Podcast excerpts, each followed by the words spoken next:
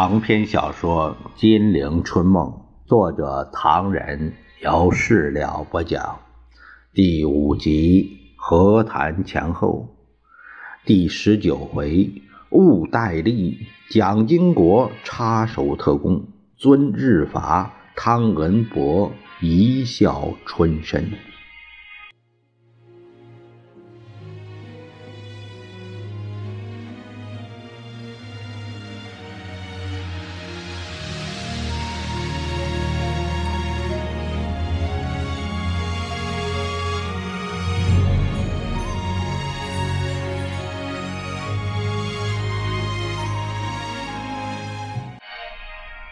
陈布雷当下继续念下去。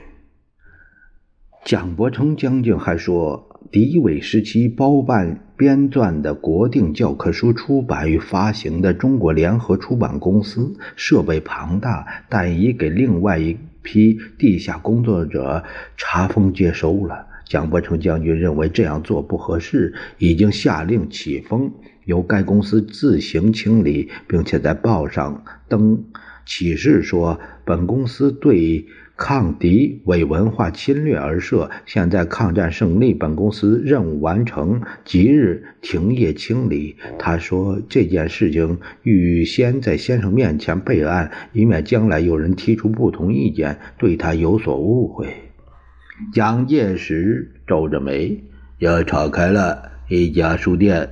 还这样你争我夺，其值钱的东西不会是头破血流吧？好好，就这么办。先生，还有一点，希望先生考虑。蒋伯成将军这样做似乎容易授人以柄。试问，在于沦陷区间，包办敌伪国定教科书的书店，可以自称为对抗敌伪文化侵略，那么延安方面？是否会挖苦我们一下，说南京的伪官当然是对抗敌人政治侵略、军事侵略、经济侵略的功臣了？蒋介石呆了一呆，他失笑了一声：“ 啊，是啊，好吧，你给他们去个电报，就说任何措辞要小心，别给人家当笑话。”蒋介石正要回房，陈布雷慢条斯理的出来一纸电报：“先生，这是一位老国民党员从上海打来的电报。什么事？他说，周逆佛海被认为军委会别动队上海行动总队指挥，任逆袁道被认为南京先遣军司令，南北各地大汉奸野军奉命”到心命，闻之令人痛心啊！呃，这个家伙一定是共产党，别理他。不，报告先生，他是不折不扣的老国民党。现在京沪平津人心如何，我们不能不了解，否则第一招就错，以后就有麻烦了。蒋介石心想，陈布雷一定在外面听到什么闲话，便嘀嘀咕咕同他说个没完。但再一想，陈布雷这样做乃是忠心耿耿，不能太使他难堪。于是问道：“陈主任不乏名言，外面对政府中人谁的批评最坏啊？”报告主席，这个尽管说，呃，连我也不能相信吧？陈布雷咽了口唾沫，鼓起勇气，呃。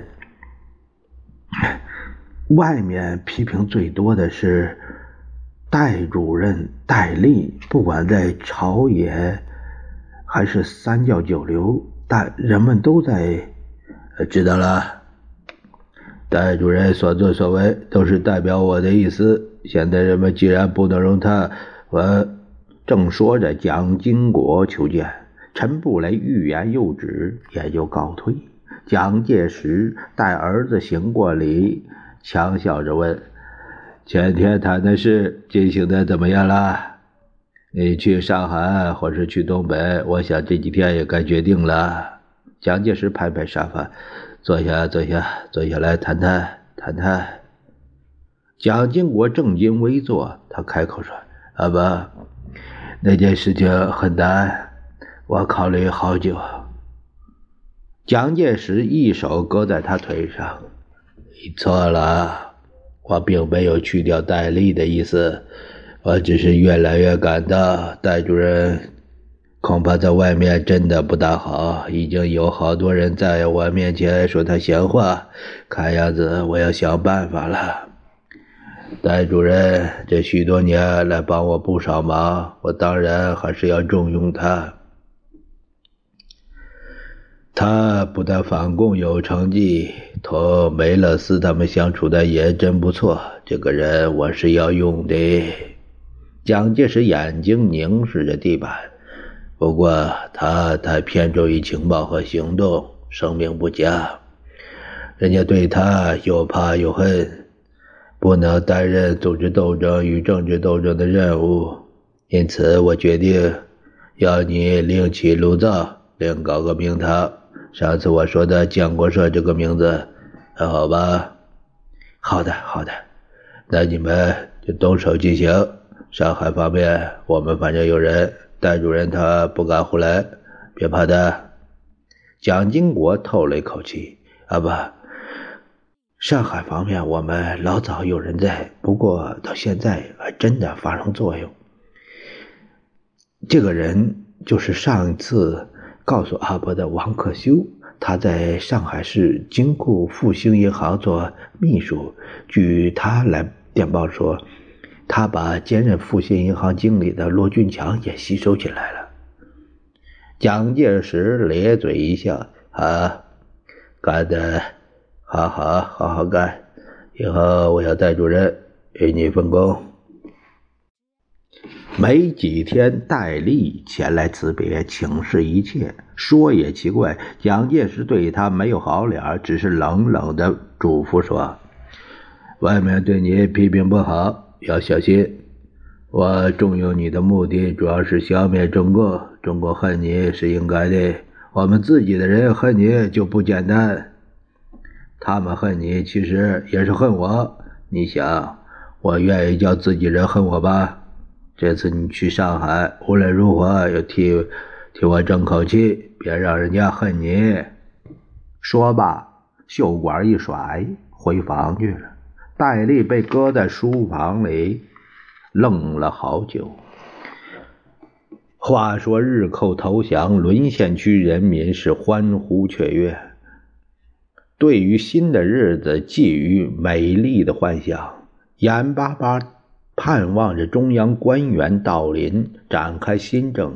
到后来是大失所望。有一首民谣唱得好，那词儿说道：“盼中央，望中央，中央来了更遭殃。”当时民间遭殃之事多至无数，最显著的如伪币与法币的折算率，这就是其中一例。蒋介石事前并非漠然无知，但他还为沦陷区货币问题召开过一个会议呢。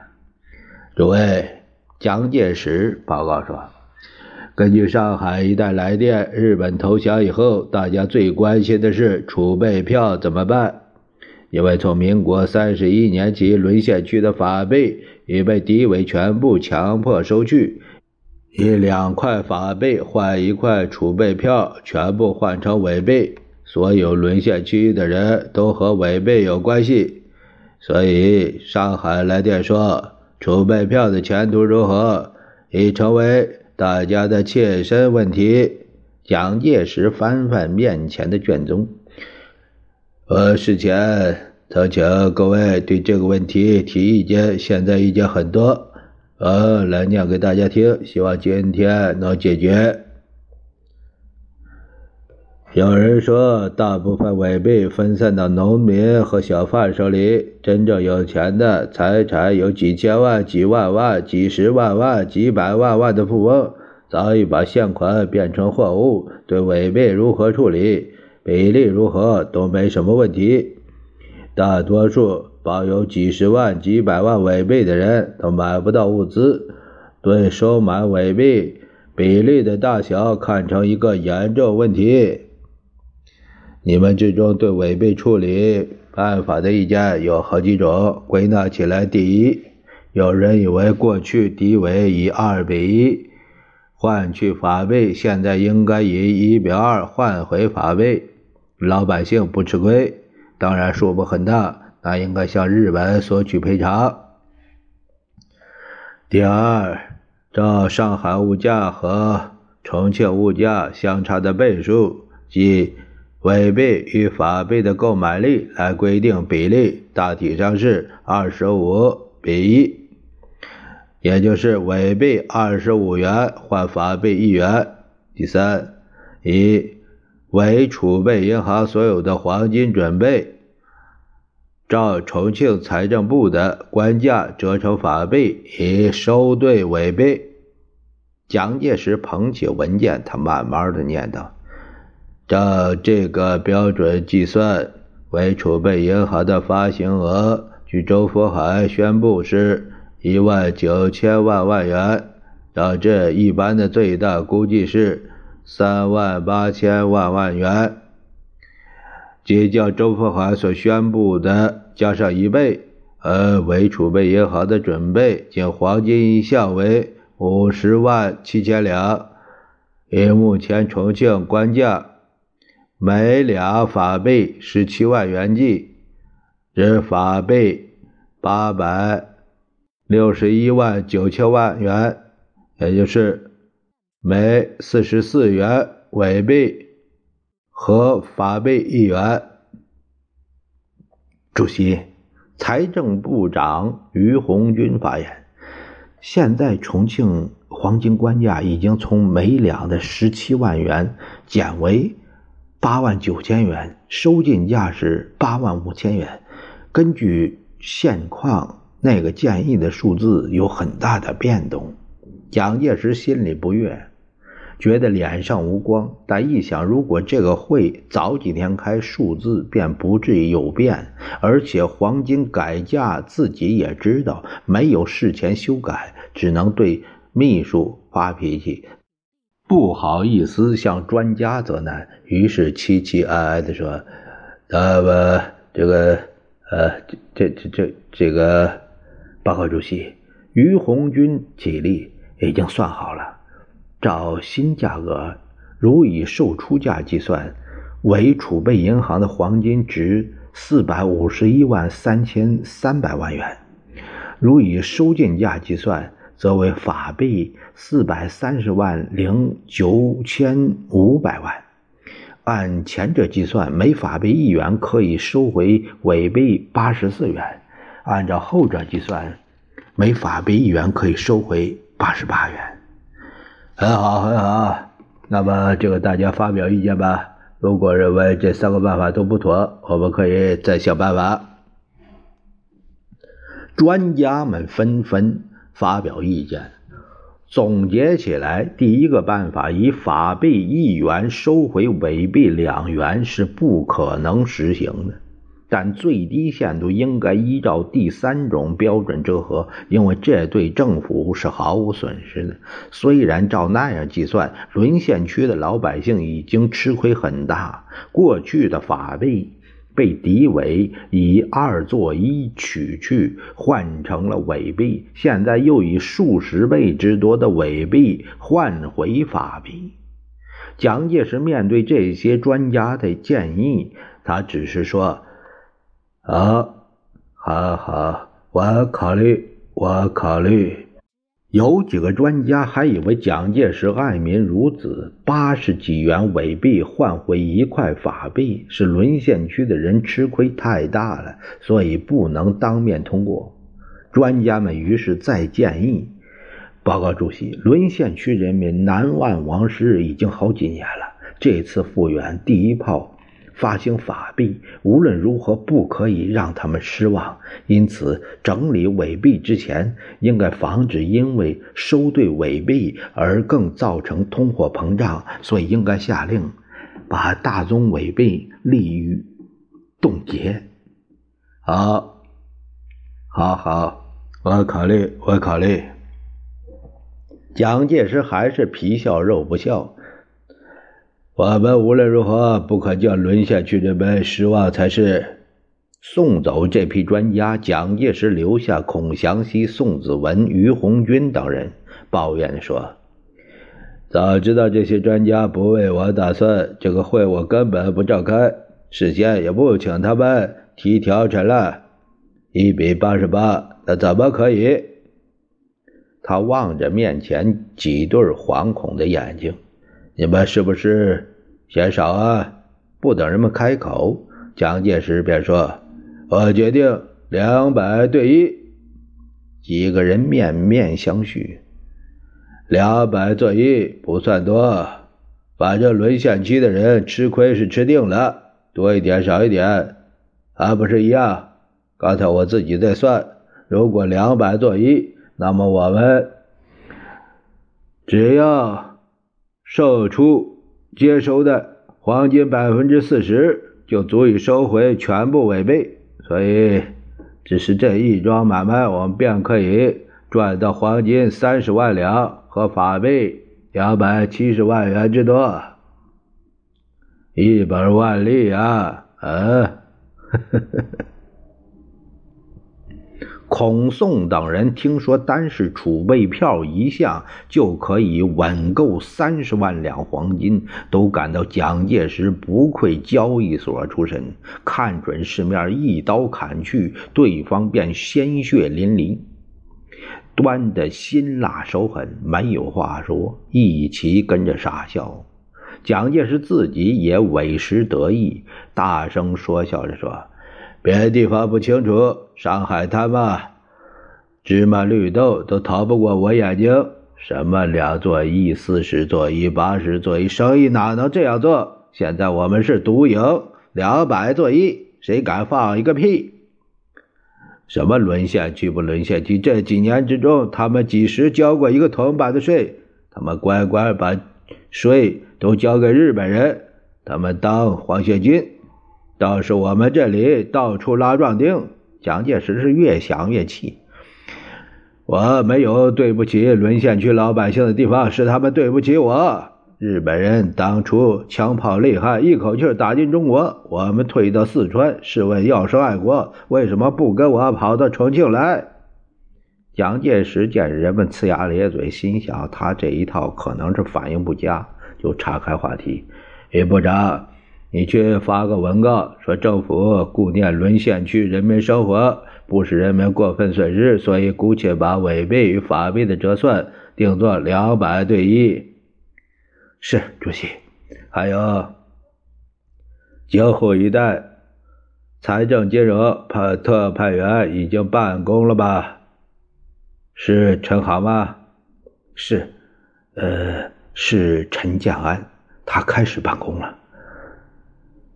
关于冻结违背这一点，陈特派员面前请示过你了吧？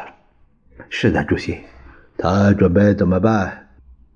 报告先生，陈特派员事前问过几位专家的意见，一致认为应该冻结，避免沦陷区物价更涨。我说你们太荒唐！蒋介石又不高兴。这么大的事情，事先为什么不同我商量？专家，专家，专家，只会瞪着眼睛说胡话。于红军一怔啊，是是，主席，告诉陈特派员，他的财政金融特派员一办公，就得命令各银行钱庄自行清理违背存钱。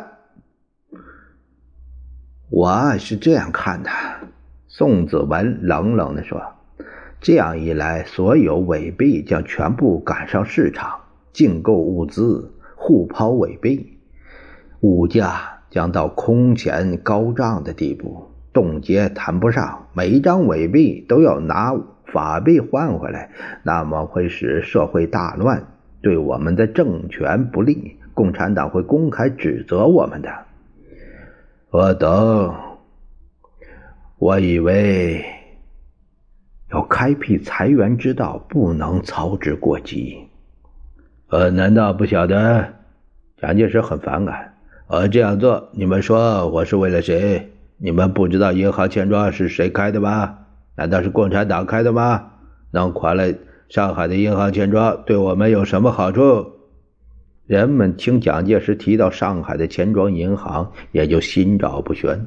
不再开口。反正两百比一的结果是沦陷区人民倒霉，而自己的好处更多。什么民间的指责不指责，也懒得考虑了。蒋介石见大家不再提出不同意见，他又高兴了，是吧？算盘从来不能往外打，你们相信我没有错。这共产党如果指责，让他们指责好了，反正他们最多只有几个月寿命，快要消灭。怕什么？而且其中还有一个好处，就是凡是反对两百比一的人，我们都可以把他当共产党办。谁反对最厉害，谁就最倒霉。两百比一还可以当做一次政治测验。你们真是只知其一不知其二。孔祥熙说：“听说接收上海，决定派顾祝同去了。呃，从哪里听来的？”还不是大家闲谈？不，顾祝同，第三战区长官，又是军委会的东南学院主任。按理说他去接收也无所谓，不过我知道他事先准备的太充分了。他在上海布置很多人，同日本人和周佛海他们都有很久的往返。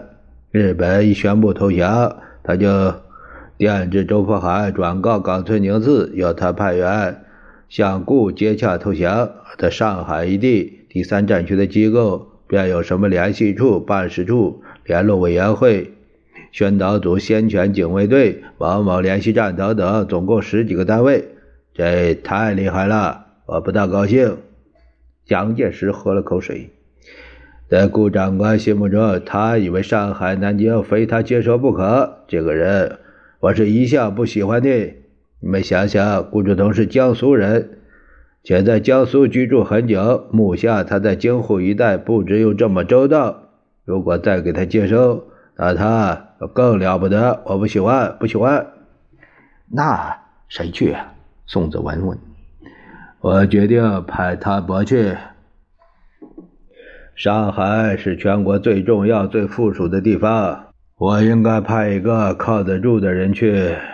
谭伯服从心强，不但有野心。这些都是好的，而且他也懂得做生意。你们还记得重要会战转移阵地时，还叫士兵每人背着箱前门牌的香烟吗？日本人讥笑他，这里人骂他，唯独我认为他这样做很好。是想兵荒马乱，还记得有生意经，这个人可以重用啊。话说汤恩伯接收上海，顾祝同大为失望，气得吹胡子瞪眼不在话下。